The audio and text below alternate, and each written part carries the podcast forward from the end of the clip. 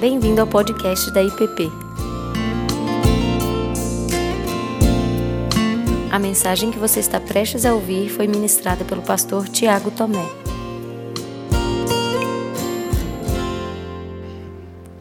Pai Santo, o mesmo Espírito Santo que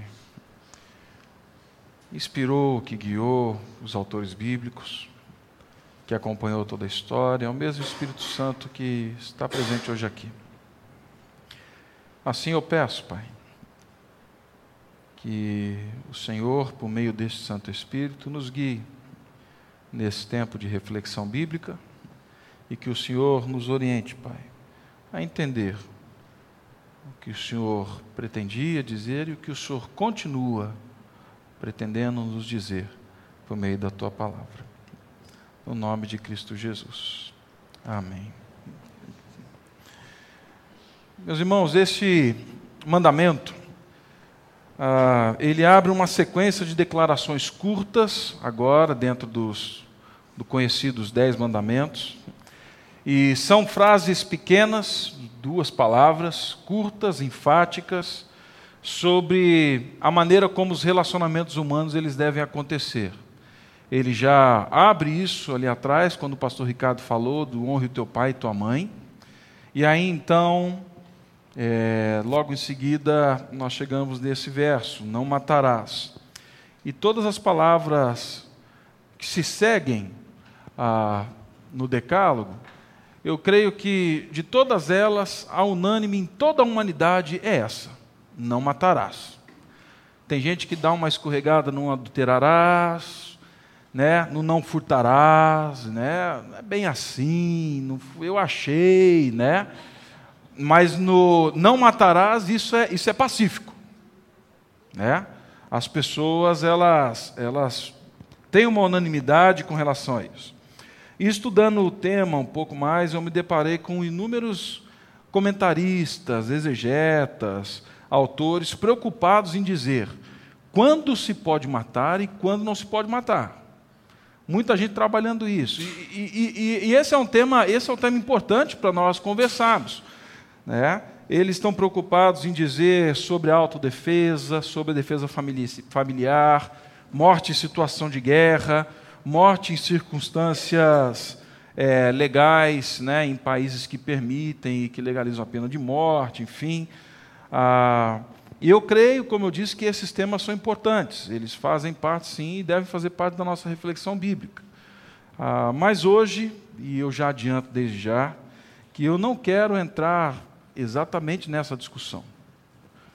Ah, eu quero me ocupar da sentença bíblica, dentro do contexto em que ela está, histórico que ela está inserida, as implicações dessa declaração dentro do nosso dia a dia, ou seja, o que isso diz para mim amanhã, segunda-feira está chegando, e o que isso diz para mim logo quando eu levantar e pegar o carro e sair no trânsito, o que isso, o que isso tem para dizer para mim. Eu quero tentar ao máximo me aproximar do princípio e aplicar para nossa para o nosso dia a dia. Então, nós vamos olhar aqui para, para algumas considerações textuais iniciais, depois tentar perceber um pouco ah, uma percepção mais ampla do texto, a aplicabilidade disso para o nosso dia a dia, e encerrar olhando para como Jesus olhou para esse verso, como Jesus lidou com, lá no Sermão do Monte, com esse mandamento, ah, o não matarás, tá bem? Bom, algumas considerações textuais. Eu acho que é importante isso para que a gente tenha muito claro na mente o que o autor está querendo dizer e o que Deus estava querendo dizer para o povo, né? A língua hebraica ela tem pelo menos oito palavras ah, oito vocábulos, ah, oito verbos para falar sobre matar. Porém, nenhuma delas se aproxima da palavra que foi colocada aqui no Decálogo, do não matarás. Essa palavra colocada aqui nos Dez Mandamentos, segundo os exegetas e os historiadores, ela foi escolhida a dedo, ela foi separada de forma muito cuidadosa. Ah, a palavra ela nunca é encontrada num sistema, por exemplo, legal, onde era ah, aceito a morte depois de um crime, ela nunca foi colocada e nunca foi usada ah, num contexto de guerra. Essa palavra ela estava relacionada a um outro termo, que era o não assassinar. Algumas versões novas da Bíblia, algumas traduções novas, elas já não vêm mais como não matarás. Você vai observar que elas vêm escrito não ah, assassine ou não assassinarás. Eu não sei nem se está como assassinarás, mas não assassine. Né? Eu não sei nem se tem alguém aqui com uma versão, a nova tradução internacional, que já traz ah, essa nova, essa nova, esse novo vocábulo, né? E então o termo que está usando ali, que o autor está usando, né? transcrevendo aquilo que Deus está trazendo, é referente ao assassinato. Assassinato é o sexto mandamento, é o que ele tem em mente. É a tomada premeditada da vida inocente. É o assassinato deliberado de um inimigo pessoal ou não. É a ação movida de forma desproporcional que fere o outro, que tira a vida do outro em resposta a um sentimento pessoal que seja justo ou não mas é uma ação que eu cometo de tirar a vida daquele que é indefeso. O autor Bruce Waltke, e ele é, creio conhecido da igreja, foi professor do pastor Ricardo, ele, olhando para esse texto e falando desse vocábulo, ele disse que ele tem um sentido específico, porém amplo na sua aplicabilidade. Quando nós olhamos para o não matarás, o que ele está querendo dizer é não tire a vida inocente. Não tire vida inocente. E segundo a lei mosaica, a, o alto que ele vai dizer que esse mandamento se estendia para negligência que coloca, ou, ou, ou para situações que negligenciam a vida, situações que colocam a vida em risco e que inviabilizam a vida, como, por exemplo, na lei mosaica, depois que as pessoas já se estabeleceram nas casas, né, isso daí está lá registrado, você deveria construir parapeito na casa, se a casa tivesse alguma parte superior, para que as pessoas não caíssem. Ainda que você não quisesse que alguém caísse, mas se alguém cair dali e morrer, você era culpado. Porque você sabia e você negligenciou o cuidado com a vida. Um outro exemplo é que, mesmo na caminhada, aqueles que possuíam animais, e dentre eles os bois que tinham chifres e eram bravos, eles deveriam ser contidos.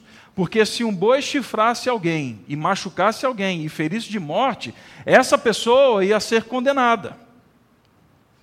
Mas foi o boi. Mas você sabia dos riscos. Por que você não colocou freios? Por que você não secou? Por que você não colocou gente que guiasse o animal? Bruce Waltke ele vai ampliar, então, essa visão do não matarás pela exegese da palavra e vai dizer para mim e para você, então, que o não matarás não se relaciona somente com a atitude pessoal de não tirar a vida de alguém, de não ferir alguém, isso está muito claro, está contido no texto também, mas também relaciona-se com uma atitude comunitária e social, de não criar uma situação de vulnerabilidade da vida e que ameaça a vida do outro. Não matarás. E aí nós entramos então numa percepção um pouco mais ampla do texto. Olhando para o texto, nós poderíamos dizer então que não matarás significa não construirás uma sociedade que mata, ou não construa uma sociedade, uma cultura de morte. Não construa uma sociedade que mata. A lei foi dada por Deus logo depois que o povo saiu do Egito, e nós passamos por isso lá no comecinho do ano. Acho que vocês se lembram disso. Um povo nascido na escravidão, um povo oprimido pela força de um império inescrupuloso, e agora Deus está diante da possibilidade de construir uma nação que vai refletir seu caráter, um projeto de um Estado diferenciado, de uma ética nova, e isso se reflete no culto também.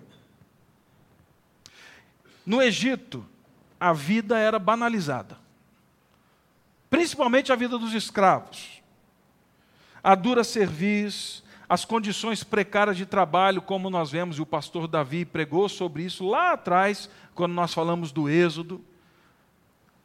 O mandato de fazerem tijolos e dobrar o trabalho, e não vai ter descanso no domingo, e não ajuntem mais palha, deixe que eles ajuntem toda a palha para fazer os tijolos. Tudo aquilo envolvia uma opressão, uma cultura de morte. A tomada, a retirada da vida inocente era algo comum no dia a dia do Egito.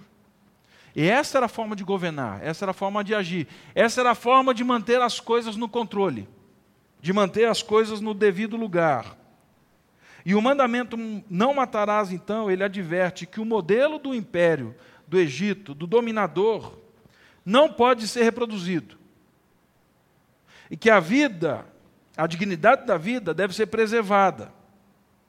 E meu irmão e minha irmã, uma cosmovisão de vida, ou seja, uma maneira de entender a vida que se assenta sobre a morte, não pode ser a cosmovisão de um povo, nem de uma nação, nem de uma cidade, nem de um grupo.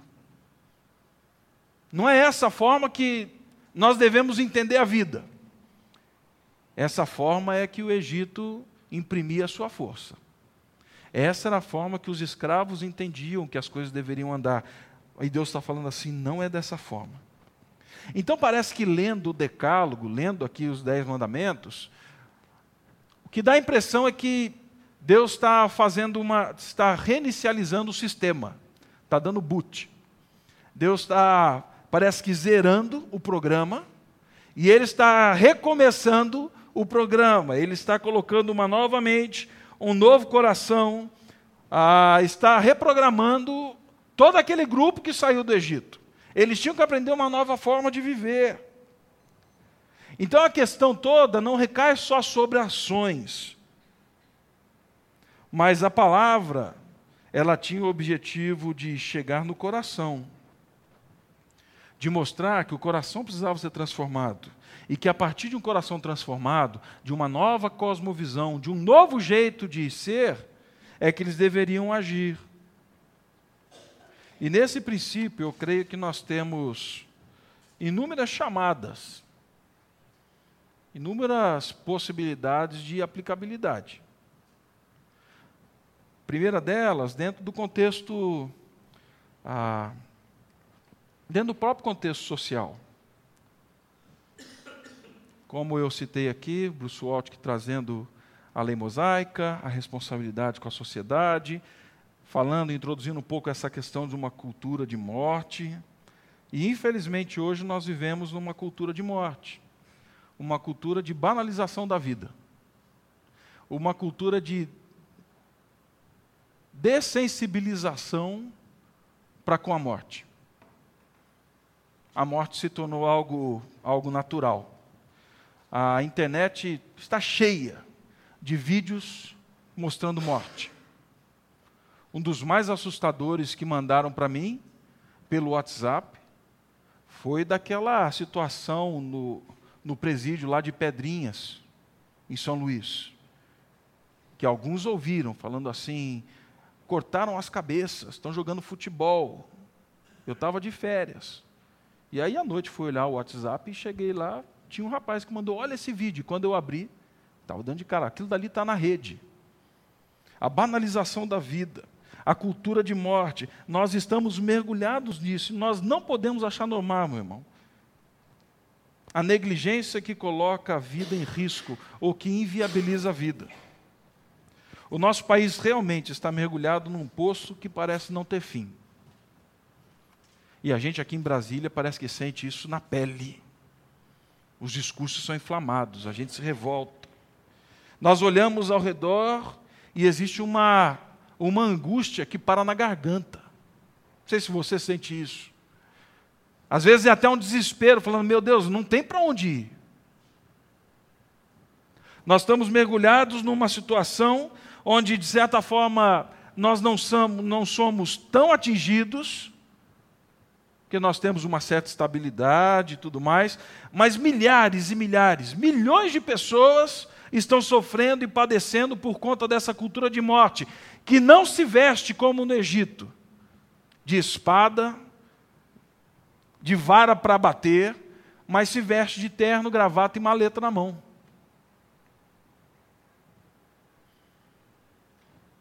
Nós temos aqui na igreja o, o nosso jovem mais televisivo já visto na história da IPP. Né? Se fosse a jovem, seria a Delis, mas não é. É o jovem, é o Olavo. O Olavo está lá atrás. O Olavo, ele sempre aparece aí nos jornais da manhã, dando entrevista, porque ele está caçando algum distrital corrupto pelo IFC, o Instituto de Fiscalização e Controle, no qual ele faz estágio, trabalha e continua trabalhando, gente. Olavo. E aí essa semana eu falo assim, Olavo, me envia aí um pouco do que você tem de reportagem, de pesquisa, que vai linkar corrupção com essa mortalidade que tem acontecido no Brasil. E aí o Olavo mandou, mandou um monte. Tem muitos estudos, tem pesquisa, tal, mas eu separei somente duas. E eu vou ficar só com uma delas, tá, gente? Por conta do tempo. Ah, a primeira delas, só para citar, ah, está aí a doença da corrupção, o desvio de fundos e saúde pública nos municípios brasileiros e como isso tem afetado a saúde pública, inviabilizado a vida. Mas o segundo, escrito pela Ivete Maria Ribeiro, que está lá no Estadão, ela fala do custo Brasil da corrupção. E ela vai dizer assim: vivenciamos hoje no Brasil, inegavelmente, profunda crise social que acarreta problemas de diversas ordens, dando-nos a constante impressão de que vivemos no limite entre a segurança e a tragédia. Percebemos com isso que é de extrema urgência a identificação de fatores que geram descompasso social, causando o custo pago, sobretudo, pelas classes sociais mais desprovidas de condições econômicas. Um desses fatores é, sem dúvida, a corrupção.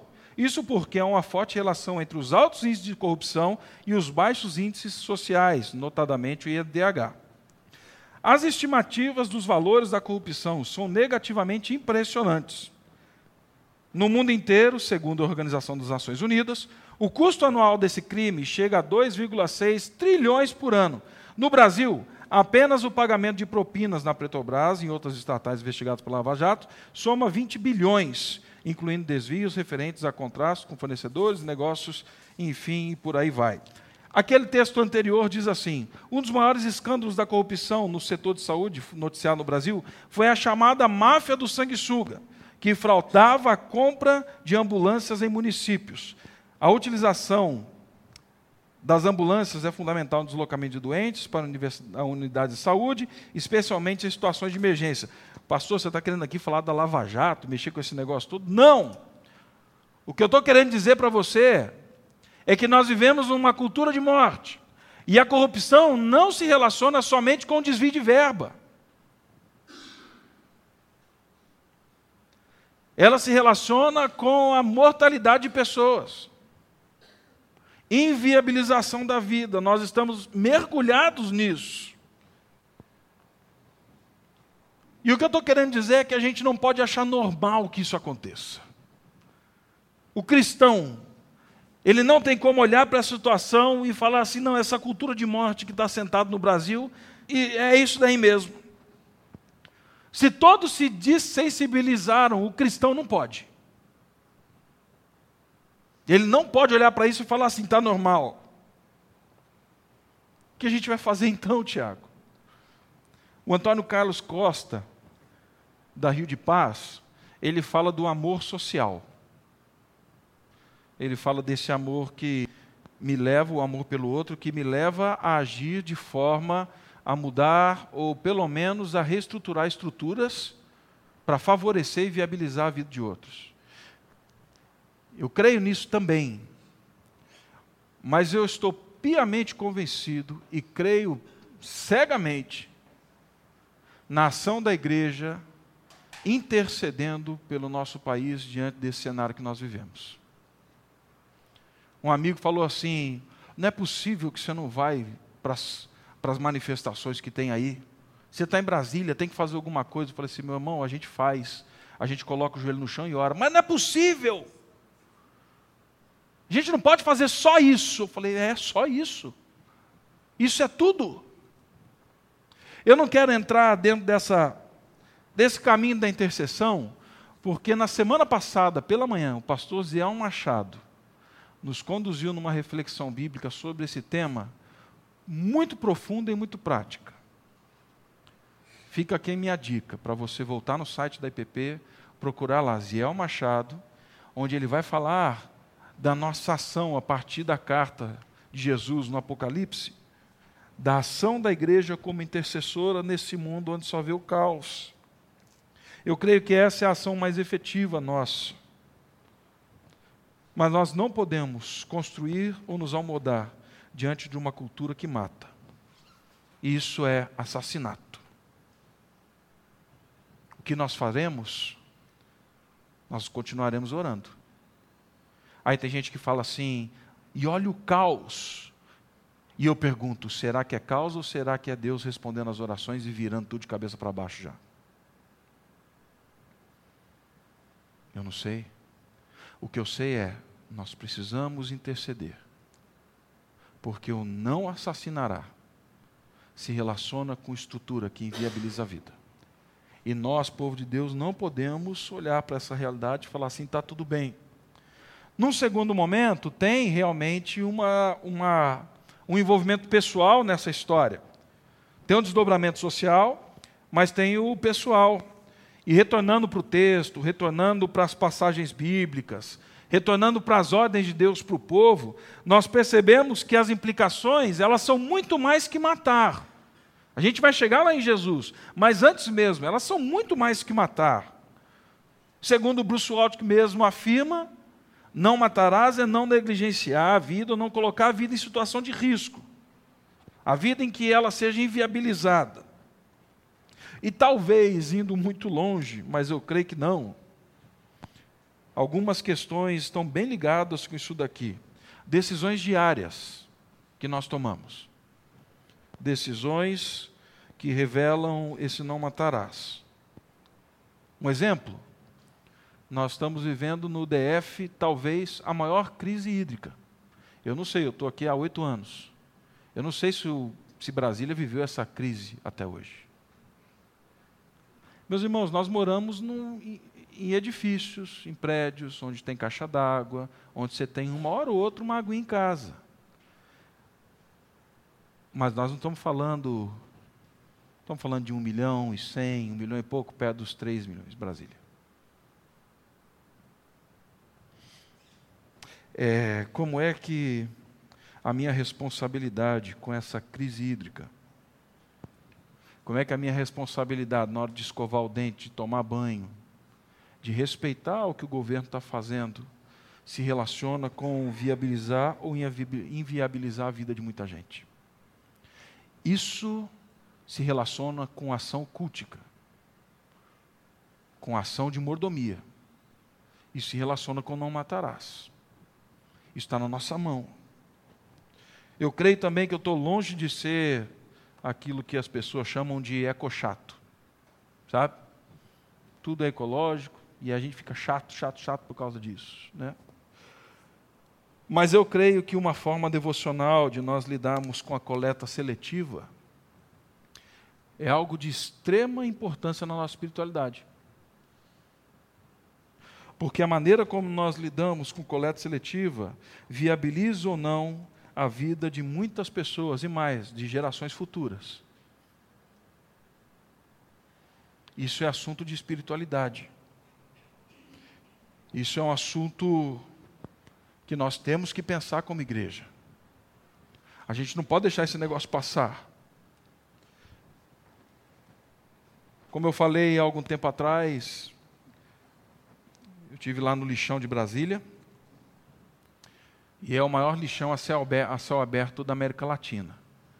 Para quem nunca esteve lá, não teve o privilégio de ir no lixão de Brasília, é, você vai encontrar ali lagos de churume. Sabe o que é churume? Sabe, sabe aquele caldinho que cai do lixo? Então, lá tem lago. de churume. E aí eu fiquei olhando um movimento. O caminhão de, vem, de lixo vem, despeja o lixo. Enquanto ele vai despejando, muitas pessoas saem andando, revirando lixo, porque elas estão procurando, não é só coisa para revender, não. Elas estão procurando algo para comer, algo para levar para casa. Aí você fala assim: só tem adulto ali? Não. Existe uma comunidade de 12 mil famílias em volta do lixão de Brasília, vivendo do lixo. Eu já tinha essa ouvindo de muitos amigos sobre essa realidade da maneira como eu lido com o meu lixo em casa. Mas no dia que eu vi a ponta, que não eram para estar ali, mas estão, falei, meu Deus, eu não posso lidar com o lixo de maneira displicente mais. Porque de alguma maneira tem gente revirando aquilo dali para comer. Como assim?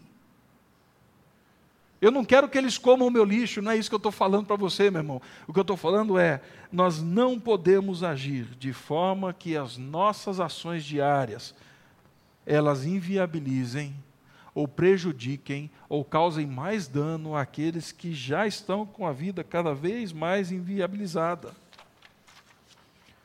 Aí alguns podem dizer e pensar, e eu creio que alguns aqui pensaram, porque eu pensei. Falar assim, Tiago, isso não vai mudar nada dois copos de água na minha casa não vai mudar nada. Tiago, olha só para o tamanho de Brasília. Você acha que se eu misturar o lixo vai mudar alguma coisa? Você já olhou para Brasília? E eu vou falar assim: é, é verdade. Talvez não mude. Mas eu ouvi a história de um, de um maluco nos Estados Unidos, que depois de que os protestos acabaram, quando os Estados Unidos deflagrou aquela guerra no Golfo, em que muita gente foi para frente da Casa Branca, né, e levantando placas, tal. A poeira baixou, a guerra continuou, o pessoal foi embora, mas tinha um maluco que todo dia ia lá para frente com a plaquinha dele e ficava cerca de uma hora e meia, duas horas com a plaquinha levantada de frente para a Casa Branca e ia embora. E foram fazer uma entrevista com ele. Falaram assim: rapaz, você acha que você vai mudar alguma coisa com isso? Você acha que realmente vai mudar algo com essas suas atitudes? A resposta dele foi: não. Acho que a guerra não vai parar por causa da minha placa. Mas eles não vão me mudar. Eu posso não mudar a situação, mas eles não vão me mudar. Eles não vão definir quem eu sou. Meu irmão, nós não podemos deixar que essa cultura de morte defina quem nós somos. Não tem como. Nós temos uma identidade. Nós sabemos quem nós somos. E aí o pastor Martin Luther King, num de seus discursos, ele disse assim, sobre não matarás. Este mandamento é violado não só quando uma pessoa realmente faz o mal, mas também quando ela não faz o bem ao seu vizinho, ou embora ela tenha oportunidade, não consegue prevenir, proteger ou salvá-lo de sofrer danos corporais ou uma lesão. Se você enviou uma pessoa para fora nua quando poderia ter vestido, você a deixou congelar até a morte. Se você vê alguém sofrer por fome e não alimentou podendo, você o deixou morrer de fome. Nós não podemos deixar as situações nos moldar. Não podemos. Talvez essa seja a ação de intercessão mais ouvida na história. De gente que falou assim: não vou arredar, eu continuo. A segunda questão envolvida dentro do não matarás é também essa: não faça justiça com as próprias mãos. Vocês já pensaram o que aconteceria se cerca de um milhão e meio de pessoas que saíram do Egito decidissem na caminhada começar a resolver tudo com as próprias mãos e fazer a própria lei? A confusão que não ia virar aquele negócio? Vocês acham que tinha a possibilidade de dar certo? Deus sabia do potencial dos conflitos entre o grupo, bem mais do que o próprio grupo. E Deus sabia que na base da vingança sempre tem ódio, mágoa e ressentimento. Deus sabia que os atos de vingança, eles retribuem um mal com um mal maior ainda. Se alguém pisou no seu dedinho, você vai querer pisar no pé. Se alguém derrubou o seu copo, você vai querer jogar a pilha toda no chão. Se alguém der uma encostada no seu carro, você vai querer amassar o carro todinho. A vingança ela sempre vem carregada de uma força desproporcional. Deus sabe disso. E consciência ferida, machucada pela violência, ou por aquilo que eu fui ferido, que eu achei injusto, ela é péssima senhora da razão. Ela me tira da razão. Assim o não matarás envolvia uma forma de viver, de não fazer justiça com as próprias mãos, se fosse ela de que natureza fosse. Não faça. Isso ia dar errado. Ia dar muito errado. Então Deus coloca: não matarás. Meu irmão, nós não vivemos numa peregrinação no deserto, mas nós sabemos bem e conhecemos bem a vontade de fazer a justiça com a própria mão. Ah, se nós sabemos. Seja ela com uma arma de fogo, seja ela na mente, no coração, planejando maldosamente um olhar, ou a falta de um olhar, ou a maneira de agir, ou a maneira de falar. A gente sabe fazer isso. A primeira fechada que eu levo na IPTG, às 6h40 da manhã, vem a vontade de fazer vingança com as próprias mãos. Vem mesmo.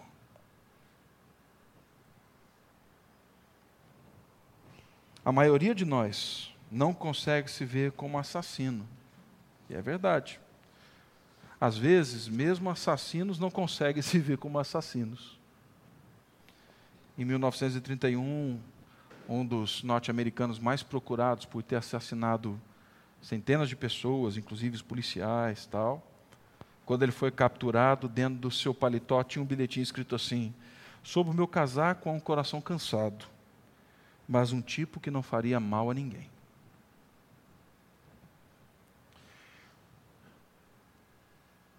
Esse homem cria nisso. Mas ele caminhava no alto engano tremendo.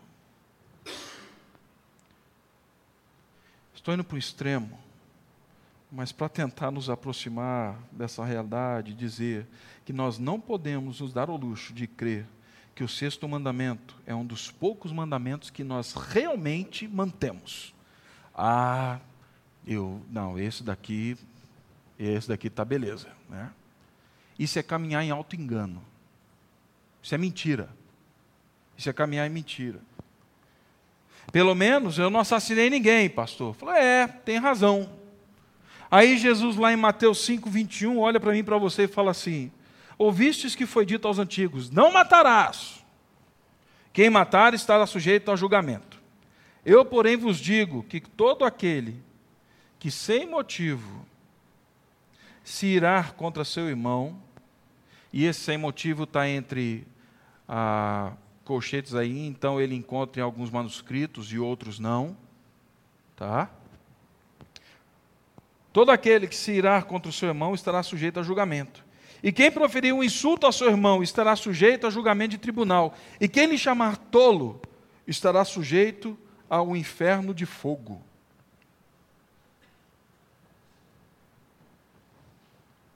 Aí o catecismo de Heidelberg, ele diz assim: não devo desonrar, odiar, ferir ou matar meu próximo por pensamentos, palavras ou gestos, e muito menos por ações. Então, ao invés de olhar para esse mandamento e achar que ele é o mais fácil de cumprir, eu acho que a gente deve repensar esse negócio. Eu creio que ele é um dos mais difíceis. Porque mesmo que eu não mate ninguém, muitas vezes eu matei com a minha palavra, eu matei com a minha ação, eu matei na mente, eu matei no coração. Eu já contei aqui umas quatro vezes da história que o rapaz me fechou, a Laura era pequenininha, e eu abri o vidro, a barba arrepiou, o cabelo levantou, que já não tinha muito, e eu olhei para o rapaz bem bravo e gritei assim: Seu, seu, seu bobão! E aí eu fechei o vidro rapidinho, porque eu fiquei com vergonha. Né? Se vai xingar, né? Aí a Laura olhou para mim e falou assim: Papai, é muito feio xingar os outros de seu bobão. É... Eu não queria dizer seu bobão, gente. Eu sou uma pessoa que foi criada, eu sou uma pessoa que tem esse instinto da religiosidade presente aqui. E desculpe a minha sinceridade. Esse é o pastor que está aqui. O fato é, eu não posso me dar o luxo de crer que eu não faço isso. Calvino chamou isso de assassinato do coração. Assassinato do coração. E aí, citando de novo o catecismo de Heidelberg, ele diz assim: ao proibir o assassinato, Deus nos ensina que odeia a raiz do assassinato. E o que é o assassinato? A raiz?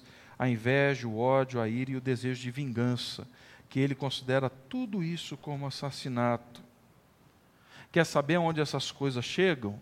Jesus falou aqui: aquele que disser tolo, raca, aquele que xingar seu amigo, esse vai ser condenado. Aí, Tiago 3, do verso 1 ao verso 8, vai dizer para mim o seguinte: Meus irmãos, não vos torneis muitos de vós mestres, sabendo que haveis de receber maior juízo, porque tropeçamos em muita coisa. Se alguém tropeça no falar, é perfeito varão, capaz de refrear também o corpo. Ora, pomos freio na boca do cavalo para obedecerem, também lhe dirigimos o corpo inteiro. Observar igualmente os navios, que sendo grandes, batidos por rios ventos, são pequenos lemes que são dirigidos onde queira o impulso do timoneiro. Assim também é a língua, pequeno órgão que se gaba de grandes coisas. Vede como uma fagulha põe em brasas tão grande selva. Ora, a língua é fogo incontido, é mundo de iniquidade. A língua está situada entre os membros do corpo, que contamina o corpo inteiro, e não só põe em chamas toda a carreira humana, como também é posta ela mesma em chamas pelo inferno.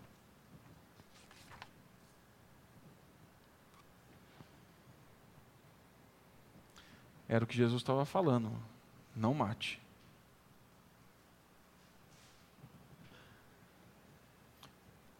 O que nós podemos dizer sobre ser mortal em casa, no trabalho, na igreja?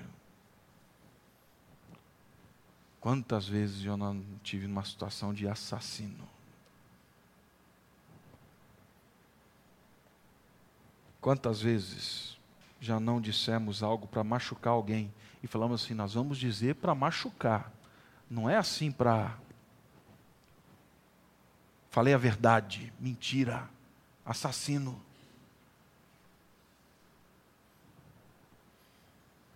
Já quis fazer satisfação de uma situação com as próprias mãos, ficou feliz com a desgraça do outro.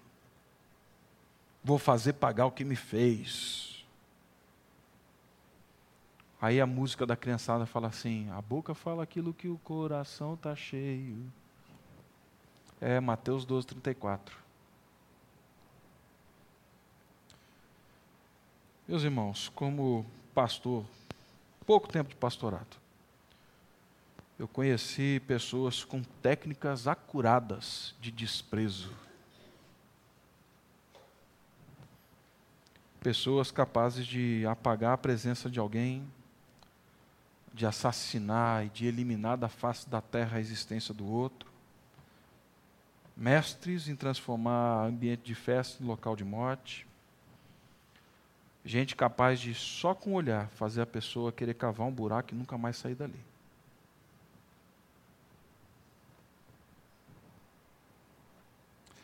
E aí eu vou falar para você: não se assuste nem se espante. Porque se em Cristo Jesus nós não erradicarmos a cultura de morte à nossa volta, a nossa vontade de fazer vingança, nós corremos o grande risco de sermos assassinos. Um grande risco. Por fim, ah, algum tempo atrás, tempo atrás, logo no meu primeiro ano de pastorado, Estava saindo da igreja uma noite e tinha um rapaz, eu estava licenciado ainda, não era pastor. Né? Eu estava saindo da igreja e um rapaz que eu conhecia de muitos anos, lá da boa e velha região da Vila Cristina, onde eu cresci, nasci, ele apareceu, e do nada ele apareceu e me puxou pelos braços, e ele tremia assim. E eu sabia quem, ele, quem era ele. Era um rapaz mau, cruel. E eu nunca imaginei ver aquele rapaz naquela situação. E ele tremia, e ele falava assim: Rapaz, eu matei um inocente. Todos os outros que eu matei não eram inocentes, mas esse era inocente. E não tem perdão para mim. E eu, com toda a sabedoria pastoral naquele dia, eu falei assim: rapaz, você não é nada. Você não é nada. E ele falou assim: eu não quero ir para casa. Eu estou com medo, porque eu vejo a pessoa que eu matei todo dia. E agora eu vejo demônios na minha casa. Me ajuda. E ele segurava o meu braço forte assim. E eu falei para ele: existe, existe volta. Para todos esses, existe volta em Cristo Jesus. Ele achou que, diante daquilo que ele tinha feito, não tinha mais volta. E um dia, chegando da igreja, Cláudia estava junto, assim que a gente chegou, recebi uma ligação, falaram assim, assassinaram fulano com 12 tiros em casa. Eu falei, meu Deus. E e ele não quis, ele achou que não. Meu irmão, pode ser dramático. Isso aconteceu comigo e com a Cláudia. O que eu quero dizer para você é o seguinte: não importa se você se envolveu ou está envolvido numa situação em que você matou alguém no seu coração, em que você deixou ali e falou assim: está morto, executado. Na continuação de Mateus, Jesus fala assim: deixa a tua oferta no altar, vai até a pessoa, pede perdão, resolva, e vai embora? Não, e volte, e continue o seu culto. O caminho para isso é o perdão. Perdão de Deus, que você perdoe também. Abaixe sua cabeça, nós vamos orar. E se você de alguma maneira se vê nessa situação confusa, e que talvez, como aquele rapaz, tem tirado seu sono, tem tirado a paz na sua família, você está carregando esse peso, Peço que você levante uma das suas mãos para nós orarmos. Deus ele é pronto a perdoar. Deus é pronto para trazer novo caminho, nova direção.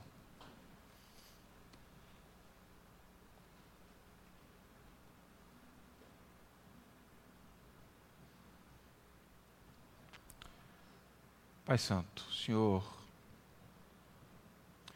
conhece nossa estrutura, sabe quem somos. O Senhor acompanha as nossas histórias. E eu peço que o Senhor, cada vez mais, tire de nós essa cultura de morte que, ao longo do tempo, vai sendo imprimida, vai sendo impressa, vai sendo colocada na mente e no nosso coração. Que o Senhor nos ajude a perceber a forma como estamos vivendo, lidando com as questões sociais e pessoais. E como tudo isso pode inviabilizar a vida de outros. Peço que o Senhor nos dê caminhos de vida, Pai. Perdão, reconciliação, cuidado com a criação que se desdobra no cuidado com o outro. E que o Senhor nos conduza por caminhos de paz.